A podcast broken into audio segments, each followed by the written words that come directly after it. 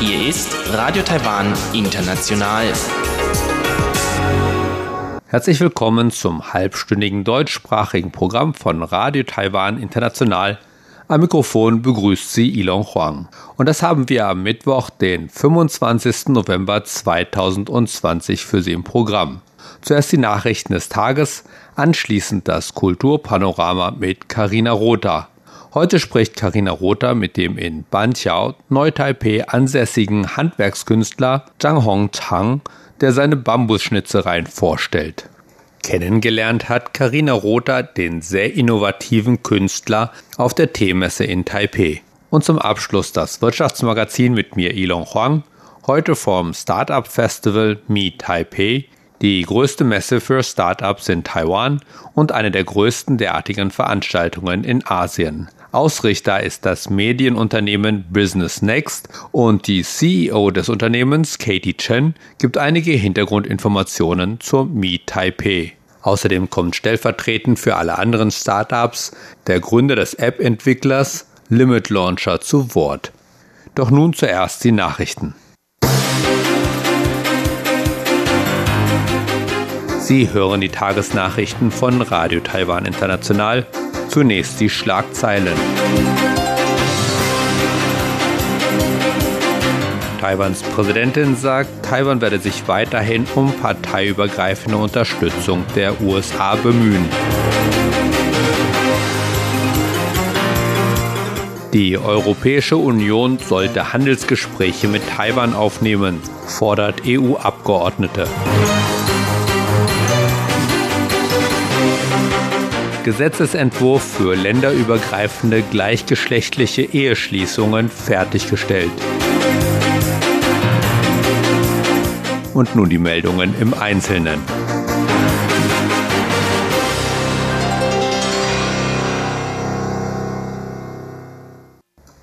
Taiwan wird sich weiterhin um die parteiübergreifende Unterstützung durch die Vereinigten Staaten bemühen. Das erklärte Taiwans Präsidentin Tsai Ing-wen am Mittwoch während einer Sitzung des Ständigen Zentralen Ausschusses der regierenden DPP. Tsai sagte, dass die DPP freundschaftliche Interaktionen sowohl mit der Republikanischen als auch mit der Demokratischen Partei der USA gehabt habe, wie ein kürzlicher Tweet von Anthony Blinken, dem nächsten US-Außenminister, belege. Blinken twitterte, dass stärkere Wirtschaftsbeziehungen mit Taiwan unsere gemeinsamen demokratischen Werte und unser gemeinsames Engagement für Frieden und Stabilität in der Region unterstützen. Tsai sagte, ihre Regierung sei gut auf Herausforderungen vorbereitet und werde sich den Herausforderungen stellen, denen die internationale Gemeinschaft gegenübersteht unabhängig von den Ergebnissen der letzten US-Wahlen. Tsai sagte auch, dass die Ergebnisse der US-Wahlen die wirtschaftliche Zusammenarbeit zwischen Taiwan und den USA nicht beeinträchtigen werden. Die Europäische Union sollte Handelsgespräche mit Taiwan aufnehmen. Das forderte die belgische Europaabgeordnete Kathleen van Bremt im Namen der sozialdemokratischen Fraktion am Dienstag. Die Kommission der Europäischen Union führt derzeit eine Überprüfung der europäischen Handelspolitik durch und das Europäische Parlament hat einen Gesetzesentwurf vorgelegt, laut dem unter anderem sobald wie möglich Investitionsgespräche mit Taiwan aufgenommen werden sollten. In einer Debatte über die EU-Handelspolitik erklärte die Abgeordnete Kathleen van Bremt, dass die EU-Handelspolitik sich derzeit in einer herausfordernden Ära befände. Daher müsse die EU-Handelspolitik tiefgreifende und zukunftsorientierte Reformen durchlaufen, um den aktuellen und zukünftigen Herausforderungen gerecht zu werden. Dabei forderte sie die EU-Kommission auf, Handelsverhandlungen mit Taiwan vorzubereiten. Taiwans Justizhof hat einen Gesetzesentwurf fertiggestellt, der es taiwanischen Bürgern erlauben würde, ausländische gleichgeschlechtliche Partner zu heiraten, auch wenn diese aus Ländern kommen, in denen die gleichgeschlechtliche Ehe nicht legal ist. In Taiwan werden gleichgeschlechtliche Ehen seit über einem Jahr geschlossen. Ausländische Staatsangehörige dürfen jedoch nur dann eine gleichgeschlechtliche Ehe in Taiwan eingehen, wenn ihr Partner taiwanischer Staatsbürger ist und wenn in ihrem Heimatland gleichgeschlechtliche Ehen ebenfalls legal sind. LGBT-Rechtsgruppen drängen auf eine Änderung der geltenden Regeln, damit alle transnationalen Ehen zwischen taiwanischen Staatsbürgern und Ausländern legal werden. Am Mittwoch sprach der Vertreter des Justizhofes Li Guozheng im Parlament über den aktuellen Stand eines möglichen Gesetzentwurfs in dieser Richtung. Li sagte, der Justizhof habe Ende August die Prüfung der unterschiedlichen Ansichten über die Änderung bestehender Regelungen abgeschlossen und im Oktober Gespräche mit anderen Regierungsbehörden aufgenommen. Der Justizhof habe inzwischen einen Gesetzentwurf zu transnationalen gleichgeschlechtlichen Ehen fertiggestellt, so Lee. Der Gesetzentwurf wird nun im Justizministerium, Innenministerium, Außenministerium und der Festlandkommission geprüft. Lee sagte, es seien noch weitere Diskussionen erforderlich, aber der endgültige Gesetzentwurf werde weiterhin verlangen, dass mindestens ein Partner in einem gleichgeschlechtlichen Paar taiwanischer Staatsbürger sein müsse, um in Taiwan heiraten zu können. Der Chef der US-Umweltschutzbehörde hat eine geplante Reise nach Taiwan abgesagt. Das erklärte Taiwans Außenminister Joseph Wu am Mittwoch. Der Chef der US-Umweltschutzbehörde Andrew Wheeler war für Anfang Dezember in Taiwan erwartet worden. Der letzte in einer Reihe hochrangiger US-Beamter, die Taiwan in diesem Jahr besucht haben. Außenminister Joseph Wu erklärte jedoch, dass Wheeler wegen einer Änderung des Zeitplans nicht wie geplant nach Taiwan reisen könne. Sowohl das Außenministerium als auch das Präsidialamt haben ihre Enttäuschung über die Entscheidung, die Reise abzusagen, zum Ausdruck gebracht. Beide sagten aber auch, dass Taiwan und die USA in Bereichen wie dem Umweltschutz weiterhin eng zusammenarbeiten werden. Taiwan hat sich mindestens 15 Millionen Impfstoffdosen gegen Covid-19 sichergestellt. Das erklärte Taiwans Gesundheitsminister und Direktor des Epidemie-Kommandozentrums Chen Shih-chung auf einer Pressekonferenz am Mittwoch. Chen sagte, dass Taiwan 10 Millionen Dosen direkt von einer ausländischen Firma gekauft habe, deren Namen er zu diesem Zeitpunkt jedoch noch nicht nennen wolle. Zusätzlich zu den 10 Millionen Dosen könne Taiwan über die COVAX-Zuteilungsplattform weitere Covid-19-Impfstoffdosen für mindestens 10 Prozent der Bevölkerung des Landes beschaffen. Insgesamt habe sich das Land mindestens 15 Millionen Dosen gesichert, fügte Chen hinzu. Taiwan hat im September einen Vertrag mit COVAX unterzeichnet, der es dem Land ermöglichen soll, genügend Dosen zu erwerben, um mindestens 10 Prozent der Bevölkerung, das heißt rund 2,3 Millionen Menschen, zu impfen. Kommen wir zur Börse. Die Anleger fahren weiterhin ihre Gewinne ein. Bei weiterhin sehr aktivem Handel verlor der TAIX daher heute wieder etwas und sank unter die 3800 Punkte Marke. Der TAIX schloss 68,3 Punkte oder 0,49 Prozent im Minus. Damit lag der Abschlusskurs heute bei 13.738,83 Punkten. Das Handelsvolumen war mit 263,61 Milliarden Taiwan-Dollar, umgerechnet etwa 7,8 Milliarden Euro, weiterhin hoch. Und nun folgt das Wetter.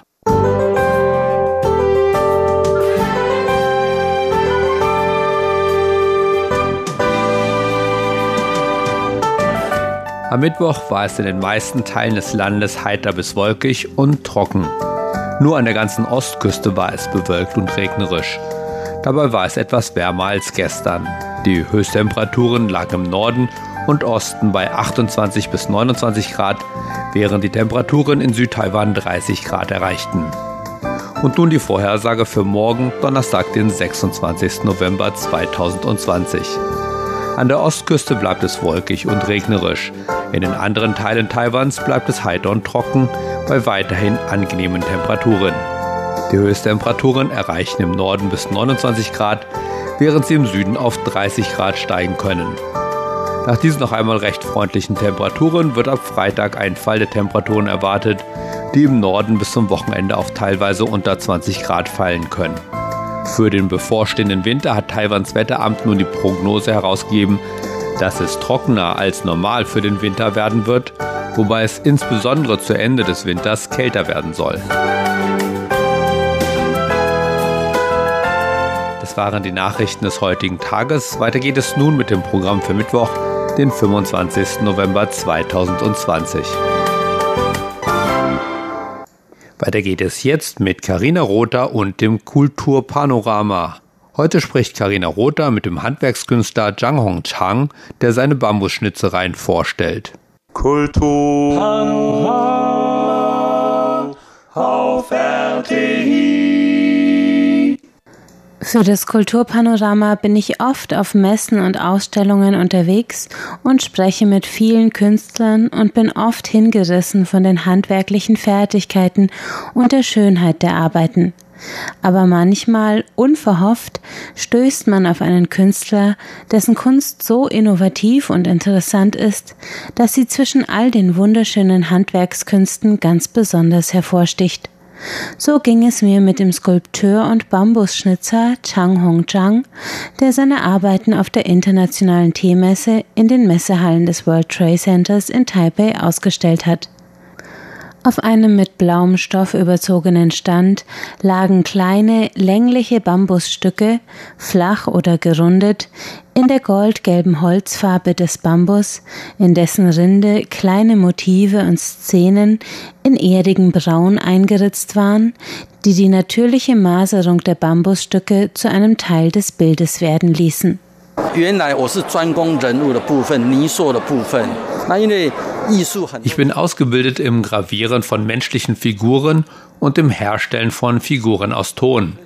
In der Kunst ist es so, dass man mit unterschiedlichen Materialien ganz unterschiedliche künstlerische Konzepte umsetzen kann.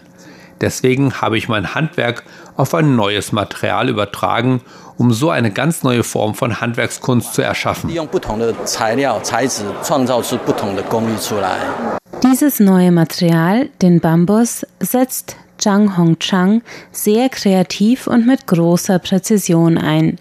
Er sagt, er wählt jedes Bambusrohr genau aus, bevor er es zerschneidet und in kleine Stücke zerteilt.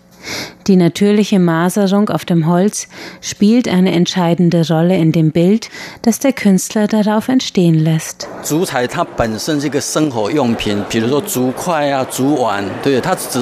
Bambus ist eigentlich ein alltäglicher Gebrauchsgegenstand. Es gibt Essstäbchen und Schalen aus Bambus. Ich verbinde in meiner Arbeit die natürlichen Muster und Kerben auf der Oberfläche des Bambus zu Bildern um daraus ein Stück Handwerkskunst werden zu lassen.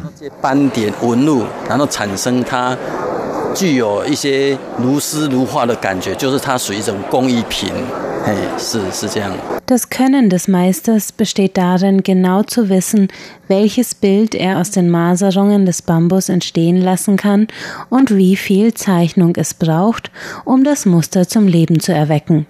Oft reichen dazu ein paar Striche sagen wir ein gezeichneter Ast, der aus den zufällig hinterlassenen Flecken eines Baumpilz die kleinen Blüten an einem Kirschbaum werden lässt. Ein anderes Beispiel.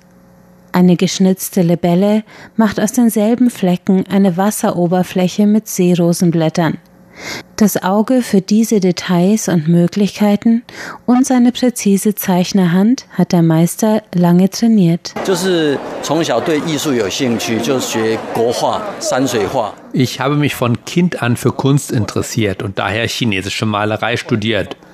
Dazu gehört die traditionelle Shanshui-Landschaftsmalerei und die klassische Darstellung von Blumen und Vögeln. Erst später habe ich mit der Arbeit an Tonfiguren angefangen. Die Kunst dahinter ist dieselbe. Die Shanshui-Malerei ist die traditionelle chinesische Landschaftsmalerei, bei der oft in Tusche und oft auf langen Stoff- oder Papierbahnen Berg- und Flusslandschaften mit winzigen menschlichen Figuren darin dargestellt werden.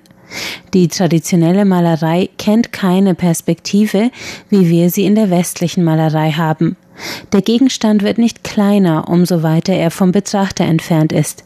Stattdessen werden Gebirge, Flussläufe und Naturszenen oft horizontal übereinander angeordnet, so dass der Eindruck entsteht, man blickt auf einmal auf die gesamte Landschaft in ihrer ganzen imposanten Wirkkraft.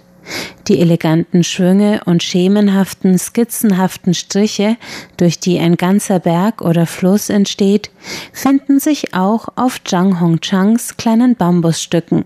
nur in viel kleineren Dimensionen. Hier entsteht aus wellenförmigen Rissen auf der Oberfläche des Bambus eine Berglandschaft. Dort macht ein winziges Boot mit winzigen Menschen darin die braunen Flecken im Holz zu Wolken, Wellen und einer Wasseroberfläche. Und Zhang Hongchang hat noch viel mehr solcher Beispiele. 过程哈，像比如这一件，它是一个原来是一个斑点，那我把它结合。 Dieses Stück Bambus hier zum Beispiel hat von sich aus eine gefleckte Oberfläche mit vielen kleinen Punkten. Die habe ich verbunden und daraus blühende Pflaumenblüten werden lassen. Dieses Stück habe ich durch Schnitzen bearbeitet, damit es plastischer wirkt. Andere wiederum habe ich mit einem Lötkolben geplättet, damit sie hart und flach werden. 增加它的立体感，然后其他的部分是用烙烙铁把它烙印的。 Der Künstler deutet auf unterschiedliche Bambusstücke vor sich auf dem Tisch. 那像这个是八哥，它也是利用它天然的斑点，哦，而且它是有 Dieses Bild zeigt einen Vogel, die Schopfmühner. Hier habe ich auch die natürlichen Linien des Bambus genutzt, um ihm den Anschein des Schwebens zu verleihen. Dazu habe ich einen Ast gemalt, um ihn in der traditionellen Weise darzustellen.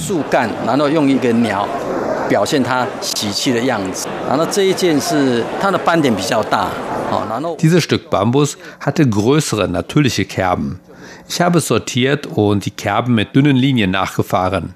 So entsteht eine Berglandschaft, die grenzenlos erscheint.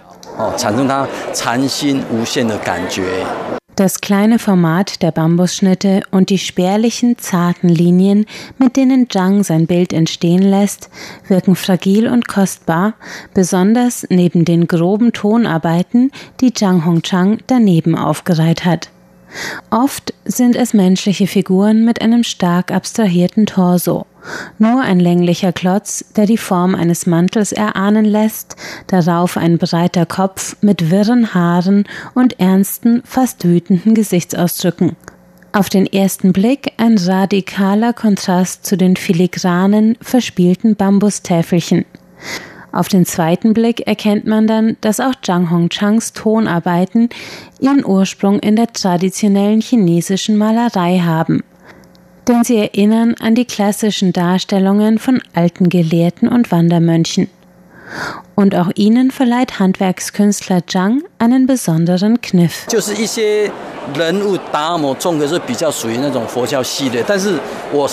Meine Figuren sind oft Mönche aus den Damen, also Charaktere des Buddhismus.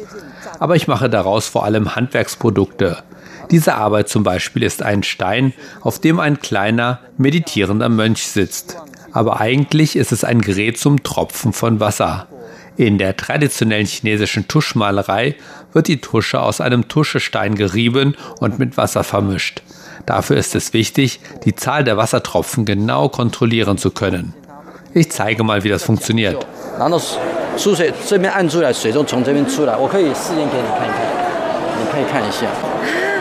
Aus dem groben, faustgroßen Tonkörper mit Mönchskopf fällt ein Wassertropfen. Sobald der Künstler den Finger auf eine kleine Öffnung im Stein legt, kommt kein Wasser mehr aus dem Loch. Für die traditionelle Kalligraphie mit ihrer handgerührten Tusche sind solche Tropfsteine wichtige Gebrauchsartikel. Wenn du das Loch auf der anderen Seite des Steins zuhältst, dann kann der Tropfen nicht raustropfen.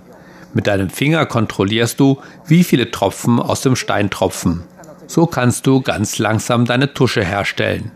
Meine Handwerkskunst ist darauf ausgelegt, dass man die Gegenstände sowohl praktisch verwenden als auch ästhetisch bewundern kann. Zur Bewunderung lädt Zhang Hongchangs einzigartige Bambusschnitzerei allemal ein. Und die haben wir heute im Kulturpanorama vorgestellt. Kultur auf RTI. Das war Karina Rother mit dem Kulturpanorama. Ehe es gleich weitergeht mit dem Wirtschaftsmagazin, noch kurz ein bisschen Musik.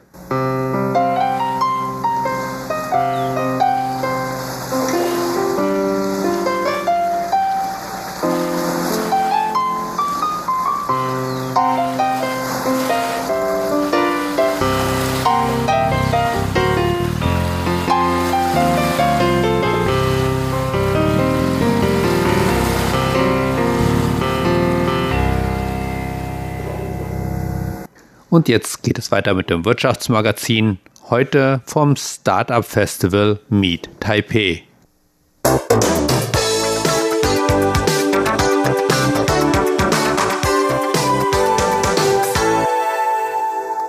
Herzlich willkommen zu der heutigen Ausgabe des Wirtschaftsmagazins. In der vergangenen Woche fand im Taipei Expo Dome das Startup Festival Meet Taipei statt, eine Messe, bei der sich Taiwans Startups möglichen Kunden, aber vor allem Investoren präsentieren können. Und nicht nur, weil der Expo Dome nur ein paar Minuten von RTI entfernt ist, wollte ich mir Meet Taipei selbst mal ansehen.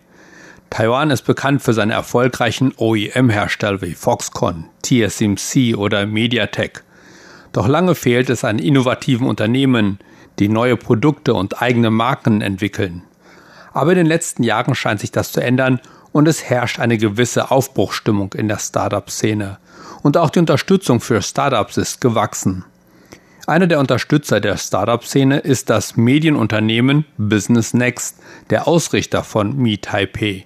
Und ich hatte die Gelegenheit zu einem Gespräch mit der CEO von Business Next, Katie Chen. Zunächst gab sie mir einen kleinen Überblick über Meet Taipei. Meet Taipei ist derzeit Taiwans größte Messe für Startups. Dieses Jahr findet es zum siebten Mal statt. Dieses Jahr haben wir insgesamt 532 Unternehmen eingeladen. Wir haben da wirklich Glück, dass wir hier in Taiwan dieses Jahr noch eine derartige Messe durchführen können, während sonst fast überall auf der Welt aufgrund von Covid-19 alles runtergefahren ist. Es sieht so aus, als ob die meisten Teilnehmer hier mit IT zu tun haben. Ist dieser Eindruck richtig?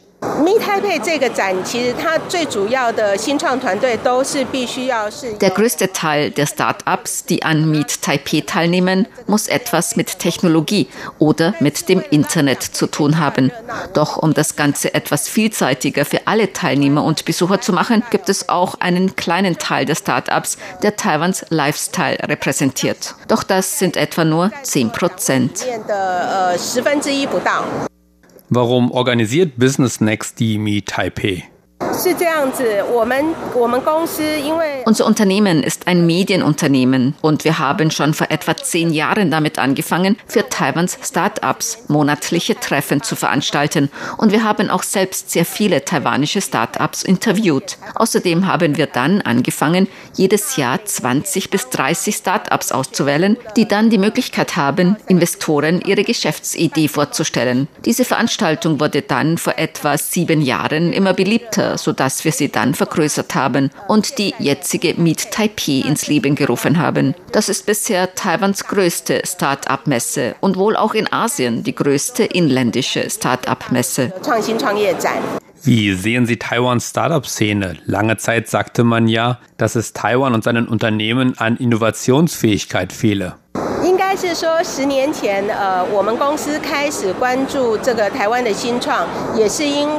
Als unser Unternehmen vor zehn Jahren seine Aktivitäten mit taiwanischen Start-ups begonnen hat, war das deshalb, weil wir auch der Ansicht waren, dass Taiwan und seine Unternehmen mehr Innovation brauchen und dass Taiwan neue Industrien benötigt. Damals haben schon viele junge Leute Start-ups gegründet, doch sie erhielten nicht viel Respekt und Beachtung.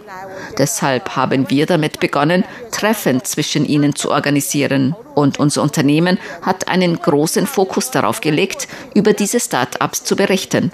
In den letzten Jahren nun werden die taiwanischen Start-ups viel mehr beachtet und auch die Regierung hat angefangen, sehr viele Ressourcen in Taiwans Start-ups zu investieren. Wir wissen, dass Taiwans wichtigste Unternehmen in der Vergangenheit große OEMs, insbesondere auf dem Gebiet von IT-Produkten waren. Doch aufgrund des Fortschritts des Internets, des Internets der Dinge, der künstlichen Intelligenz und so weiter, brauchen wir neue Unternehmen, neue Anwendungen. Solche neuen Anwendungen kommen wahrscheinlich am besten von innovativen Start-ups. Und wenn man die Situation der Start-ups in Taiwan heute mit der Situation von vor zehn Jahren vergleicht, hat sie sich schon sehr verbessert. Das beinhaltet zum Beispiel auch Venture-Kapital. Vor zehn Jahren gab es kaum Venture-Kapitalunternehmen, die in junge taiwanische Start-ups investiert haben. Doch heutzutage werden es immer mehr. Das macht uns natürlich sehr glücklich. Arbeiten Sie auf irgendwelche Weise mit der Regierung zusammen?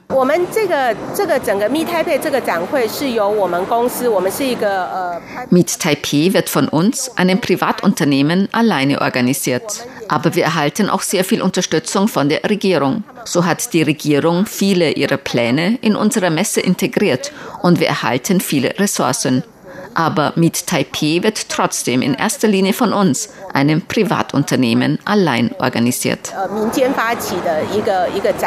Und sind Sie zufrieden mit dem Zuspruch dieses Jahr? 每年这个展呢、啊，就是都非常的热闹，因为它就像我说的，它是呃一年一度。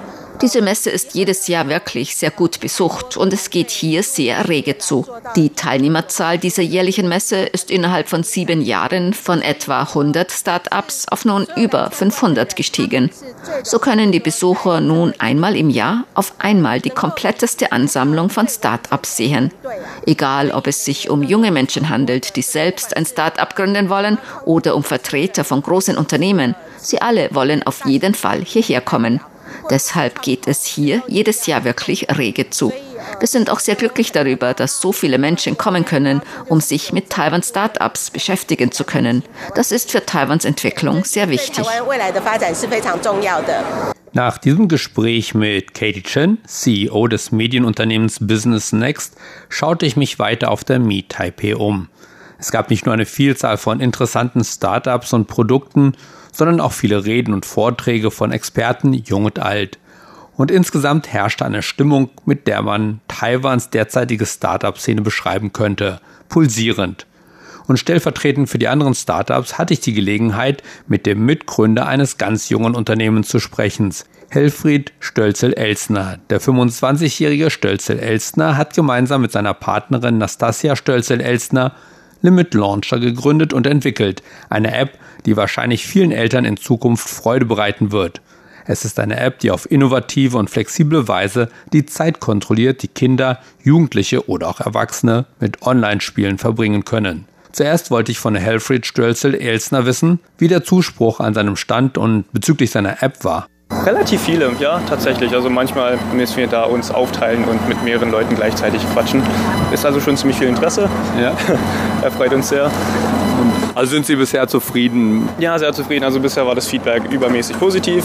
Äh, hin und wieder so Hinweise, wo von der Perspektive von Eltern her ähm, wo wir noch etwas verbessern könnten. Mhm. Aber bisher war das Feedback sehr positiv. Wir haben auch mit relativ vielen Investoren gesprochen, die auch recht viel Interesse gezeigt hatten.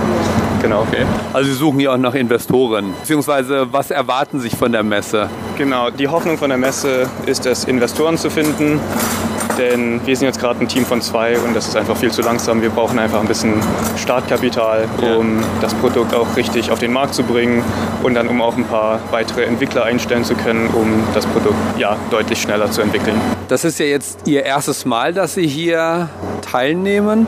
Wie sind Sie denn auf diese Veranstaltung gestoßen? Wir haben vor zwei Monaten ungefähr bei einem Wettbewerb teilgenommen für Startups in Taiwan, also insbesondere ausländische Startups in Taiwan. Genau, und da haben wir zwei, dreimal mitgemacht, zwei, drei Runden mitgemacht und dann zum Schluss waren wir eine der Finalisten und wurden dann auf diese Messe eingeladen. Uns wurde also der Stand gesponsert und am Ende äh, der Veranstaltung dürfen wir dann auch nochmal vor ein paar Investoren äh, präsentieren. Ja, vielen Dank. Dann wünsche ich Ihnen viel Erfolg. Vielen Dank auch. Okay. Soweit Helfried Stölzel-Elsner, Mitbegründer von Limit Launcher. Dabei möchte ich mich entschuldigen für die schlechte Tonqualität des Interviews. Es sind manchmal die Tücken bei Live-Aufnahmen. Mehr von Helfried Stölzel-Elstner und Limit Launcher gibt es übrigens zunächst in einem ausführlichen Interview zu hören. Und wir werden auch weiterhin Taiwans sehr interessante Start-up-Szene im Auge behalten und darüber berichten.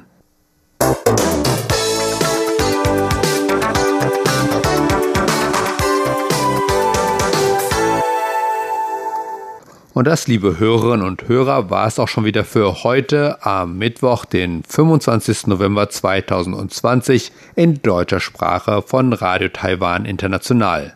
Wir bedanken uns bei Ihnen ganz herzlich fürs Zuhören. Bis zum nächsten Mal bei Radio Taiwan.